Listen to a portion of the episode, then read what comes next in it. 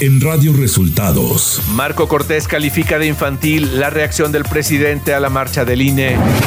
Senadores de Morena señalan que Ricardo Monreal no los representa y le piden que se defina.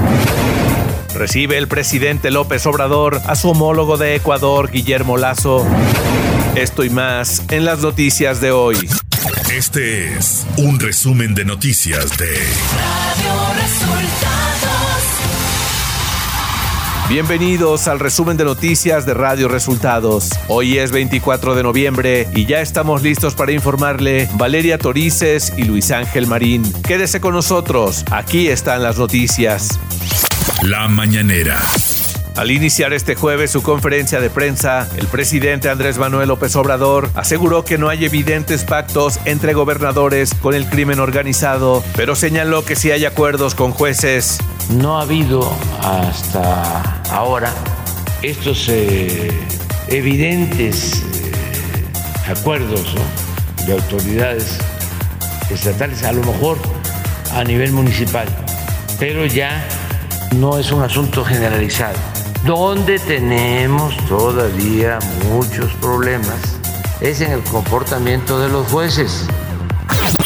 Tras la renuncia de Francisco Javier Trujillo como director de Senacica, el presidente López Obrador señaló lo siguiente. Renunció ayer al cargo de Senacica, ya llevaba muchos años ahí, 20, 30 años, y ya era necesario un relevo. Y en el jueves de cero impunidad, el subsecretario de Seguridad, Ricardo Mejía, exhibió a jueces en el caso de Ramón N. alias El Moncho, considerado número dos del cártel Jalisco Nueva Generación. Es una liberación ordenada por un juez de Ramón N. alias El Moncho, IOR1. Esto fue, como aquí se dijo, un sabadazo. Eh, se informa la libertad eh, prácticamente en la madrugada del viernes, perdón, del sábado, ya sábado, decretando la libertad. Este sujeto pertenecía a la organización criminal del cártel Jalisco Nueva Generación.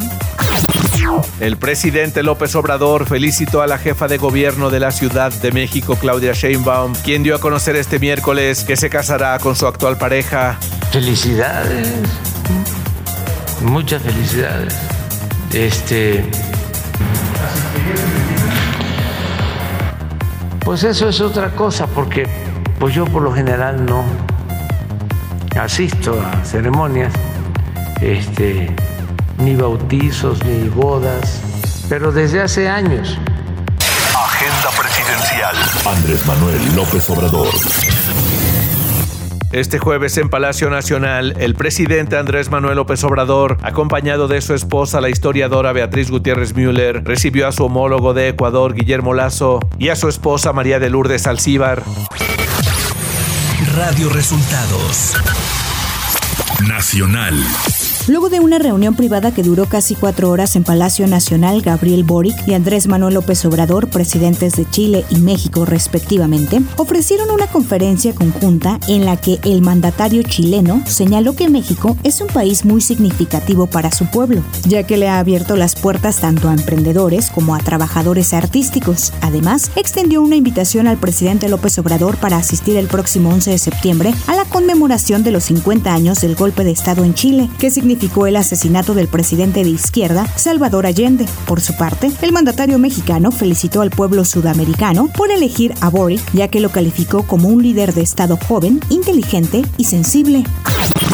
Las Comisiones Unidas de Reforma Política Electoral Puntos Constitucionales, así como de Gobernación y Población de la Cámara de Diputados, presentaron este miércoles el dictamen de la reforma electoral. La diputada morenista Graciela Sánchez Ortiz, presidenta de la Comisión Política Electoral, detalló que el dictamen detiene 935 páginas, tiene como eje principal la iniciativa enviada por el presidente Andrés Manuel López Obrador. Ante esto, el diputado Alejandro Moreno señaló que la posición del PRI fue clara, con el acompañamiento de las y los legisladores, un pronunciamiento y un posicionamiento claro, conciso, firme, de que el PRI no acompañará ninguna reforma. Entonces, la posición es clara, la del PRI votaremos en contra de dicho proyecto en la iniciativa de reforma constitucional. Por su parte, el presidente nacional del PRD, Jesús Zambrano, calificó este dictamen presentado por Morena como una sarta de tonterías y afirmó que no va a pasar en la Cámara de Diputados y no llegará al Senado. El dirigente del PAN, Marco Cortés, dijo que la marcha del domingo, convocada por el presidente Andrés Manuel López Obrador, es una reacción infantil y un gran acarreo a cambio de apoyos sociales. Apuntó que la marcha del 13 de noviembre es una marcha social, es una marcha genuina, mientras que la marcha a la que convoca el presidente es un gran acarreo gubernamental donde van a presionar a todos los beneficiarios de los programas sociales. El coordinador de Morena en el Senado, Ricardo Monreal, recibió este miércoles fuertes reclamos de parte de los senadores de su bancada que le señalaron que sus posturas cada vez se alejan más e incluso llegan a la confrontación con las del presidente Andrés Manuel López Obrador. Durante más de tres horas, durante una reunión a puerta cerrada, Monreal se enfrentó a los reproches y críticas de integrantes de su grupo parlamentario por el distanciamiento con el Ejecutivo Federal y el movimiento de la Cuarta Transformación. Economía.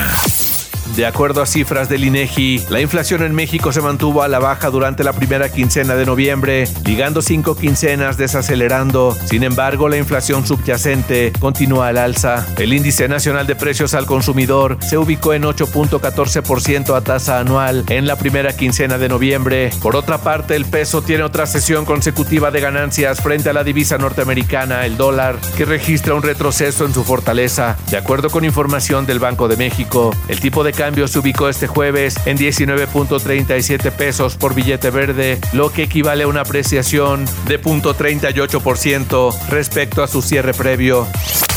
Clima.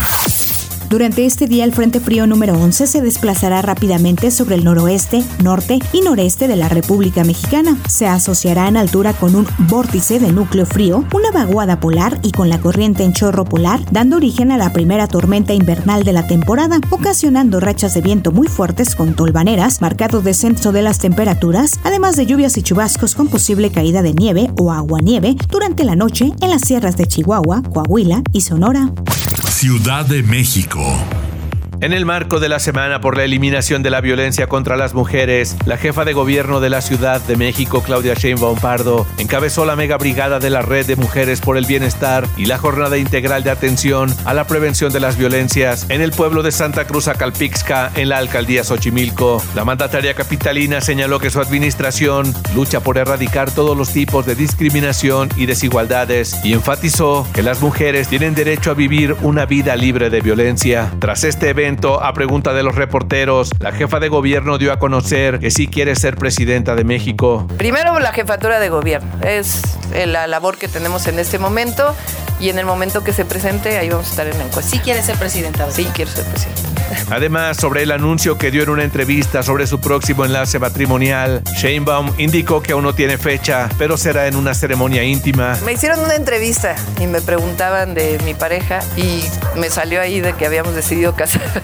Fue una decisión mutua y estamos muy contentos y todavía no tengo fecha, pero va a ser algo íntimo, no vamos a hacer grandes fiestas. Información de los estados. La tarde de este miércoles fue asesinado por impactos de bala el dirigente transportista Raúl Portillo Andraca en la colonia Emiliano Zapata del puerto de Acapulco. El crimen fue reportado alrededor de las 5 de la tarde y el cuerpo de la víctima fue localizado en el interior de las instalaciones de la Confederación Regional de Organizaciones Transportistas del Estado, la cual presidía.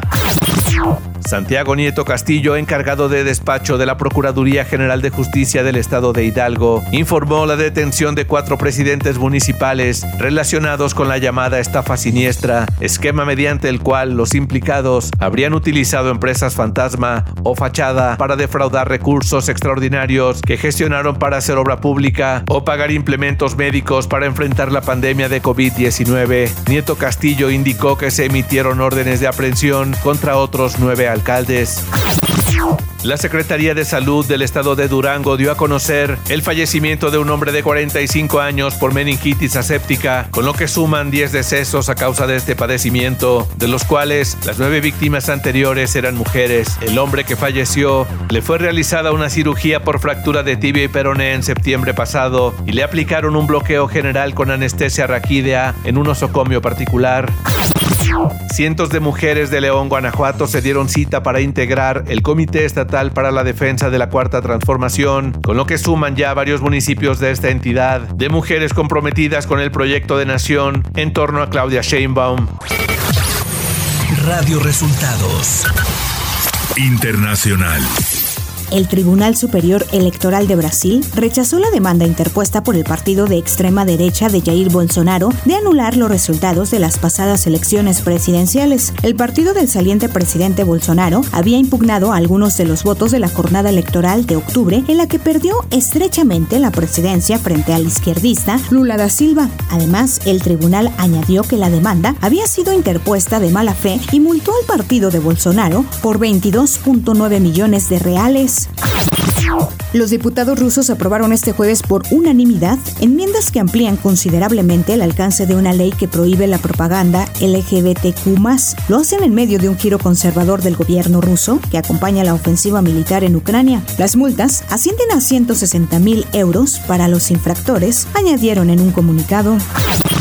El Tribunal Supremo de Estados Unidos rechazó este martes la petición del expresidente Donald Trump de mantener en secreto sus declaraciones de impuestos y de no entregárselas a un comité de la Cámara Baja controlada por los demócratas. La máxima instancia judicial del país indicó en una breve resolución que la solicitud del exmandatario republicano ha sido denegada. Tecnología. La plataforma de streaming Netflix está apostando por la industria del videojuego más allá de las terminales móviles y se ha enfocado en crear en un nuevo juego AAA para PC, tal y como ha anunciado en su plataforma de empleo Netflix Jobs. Hasta ahora, Netflix no había mostrado públicamente mayor interés por desarrollar videojuegos para otras plataformas. Espectáculos. Edwin Cass, líder de Grupo Firme, a través de sus redes sociales, expresó lo ocurrido en el Monday Night Football, al cual felicito a mis amigos 49ers por el triunfo. Agradezco con todo mi corazón a los que cantaron y nos gritaron cosas positivas y a los que no, pues ¿qué les puedo decir? No somos moneda de oro, escribió el cantante. Deportes. Y en el quinto día de actividades en Qatar 2022, Suiza derrota un gol por cero a Camerún, Uruguay empata a cero con Corea del Sur, mientras que Portugal de Cristiano Ronaldo derrota gana tres goles a dos. En este partido, el bicho anotó un gol de penal al minuto 65, convirtiéndose en el primer jugador en anotar en cinco Copas del Mundo. La FIFA podría tomar represalias contra México por desobediencia y fue abierto un expediente a la Federación Mexicana de Fútbol. Esto debido a que en el partido contra Polonia, en uno de los saques de portería, el público mexicano entonó un grito prohibido, aunque no homofóbico, pero sí un insulto contra el guardameta, infringiendo el artículo 13 del reglamento de la FIFA. Y hasta aquí las noticias en el resumen de Radio Resultados. Hemos informado para ustedes Valeria Torices y Luis Ángel Marín.